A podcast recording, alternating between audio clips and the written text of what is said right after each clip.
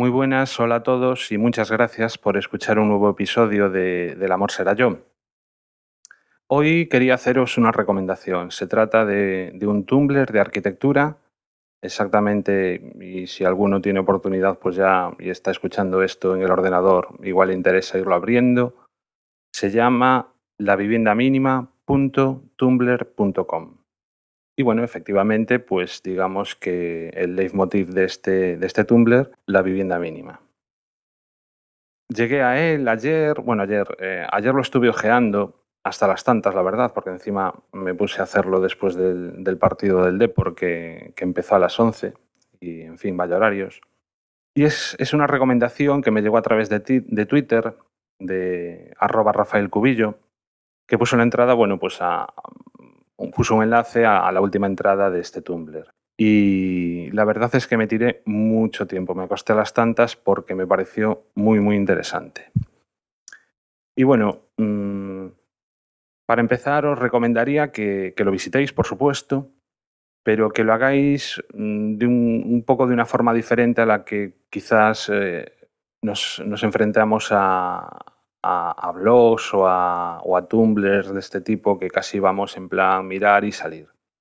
No, sea, no. mm, mm, Básicamente, lo que, el contenido que tiene pues son soluciones que se le dan a, a diversos problemas, referidos todos, obviamente, con respecto a la vivienda mínima, ¿no? Al cómo vivir en, un, en, en el espacio más, más reducido posible en función de, de las necesidades que tengamos.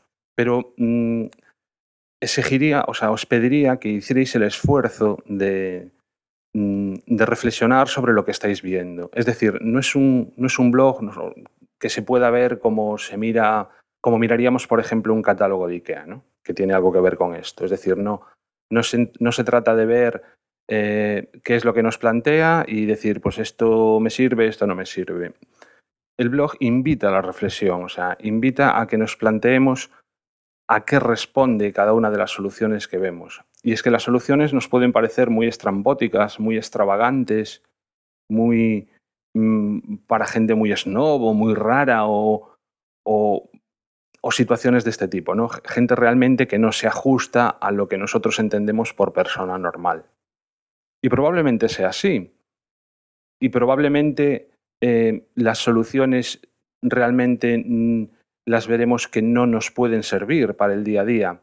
Pero es que lo que tenemos que entender es que este tipo de soluciones, este tipo de, de, mm, reflexiones, más que plantear una solución, en realidad lo que están haciendo es investigar, ¿no? O sea, mm, nos plantea preguntas, eh, plantea caminos por los que explorar, caminos sobre los que reflexionar y, y que, bueno, que nos pueden servir muy bien en nuestro día a día haciendo el, el trasvase necesario.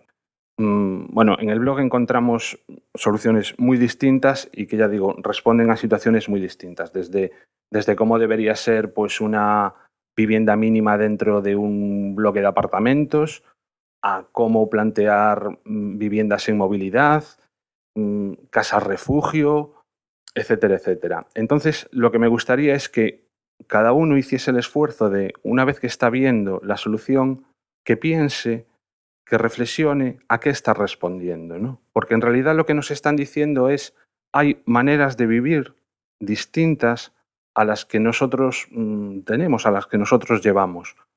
E incluso probablemente mm, a lo largo de, de- de- lo que hacemos mm, en todo un año, las necesidades van cambiando y por supuesto también a lo largo de nuestra vida. Entonces, si nosotros mm, nos queremos hacer una casita, por ejemplo, para el fin de semana, las necesidades serán muy distintas a las que tengamos en nuestra, en nuestra vivienda habitual. O si nosotros nos vamos, nos vamos a ir de viaje, las necesidades van a ser muy distintas que las que tenemos en casa. Entonces, a partir de cierta reflexión, de, cier- de- de el estudio de, ciertos condicionantes, se dan respuestas a esos condicionantes.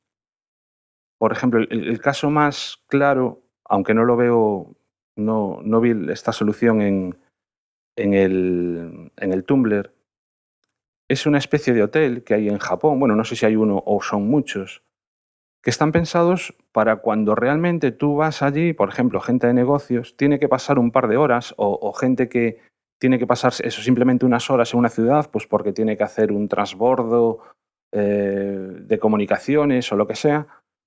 Y no son habitaciones, prácticamente son nichos. Mm, tú alquilas un nicho de esos, te metes allí dentro, puedes dormir, puedes leer, puedes, pues eso, estar descansando unas horas y después irte.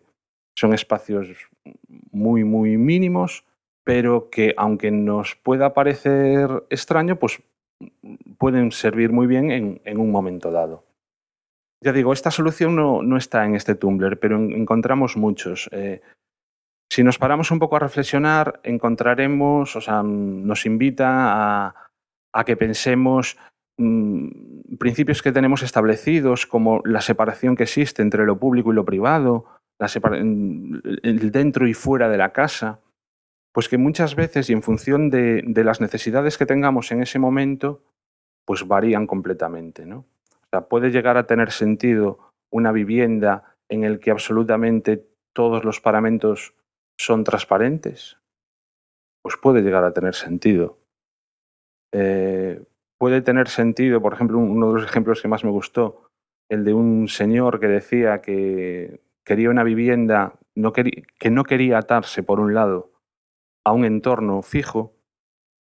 Y entonces, pues la, básicamente cada habitación eran como módulos individuales y el salón, lo que es, lo que es el comedor o lo que es el salón, lo tiene en el medio de una plaza. ¿no? Entonces, por un lado le permite en cualquier momento llevarse eso a otro sitio. Y bueno, mm, ya digo, ejemplos hay muchísimos. Y lo que os invitaría es eso, a que os fijéis en, el que sea, o en muchos de ellos, que veáis a lo que responde y que penséis que realmente muchas de ellas son soluciones muy acertadas, que quizá no nos sirven para el día a día, pero que además nos pueden ayudar a pensar en realmente cuáles son las necesidades que nosotros tenemos, mirar alrededor, ver la vivienda en la que vivimos, los entornos en los que nos movemos, y pensar si realmente son los adecuados a, nuestras necesidades. Y a partir de ahí, pues intentar eh, cambiar eso, nuestro entorno en, la medida de lo posible. Y que tengamos sobre todo en cuenta que precisamente este entorno en el que vivimos influye de una manera fundamental en, en, la forma que tenemos de vivir y que muchas veces el mero hecho de cambiar el entorno, adaptarlo a nuestras necesidades, pueden hacer que realmente nos sintamos mucho mejor y, y por lo tanto pues llevar una vida bastante más feliz. Bueno, en fin, una comedura de tarro de las que normalmente nos hacemos a veces los arquitectos. Espero que os haya parecido interesante. Os recomiendo de verdad que le echéis un, ojo a ese Tumblr.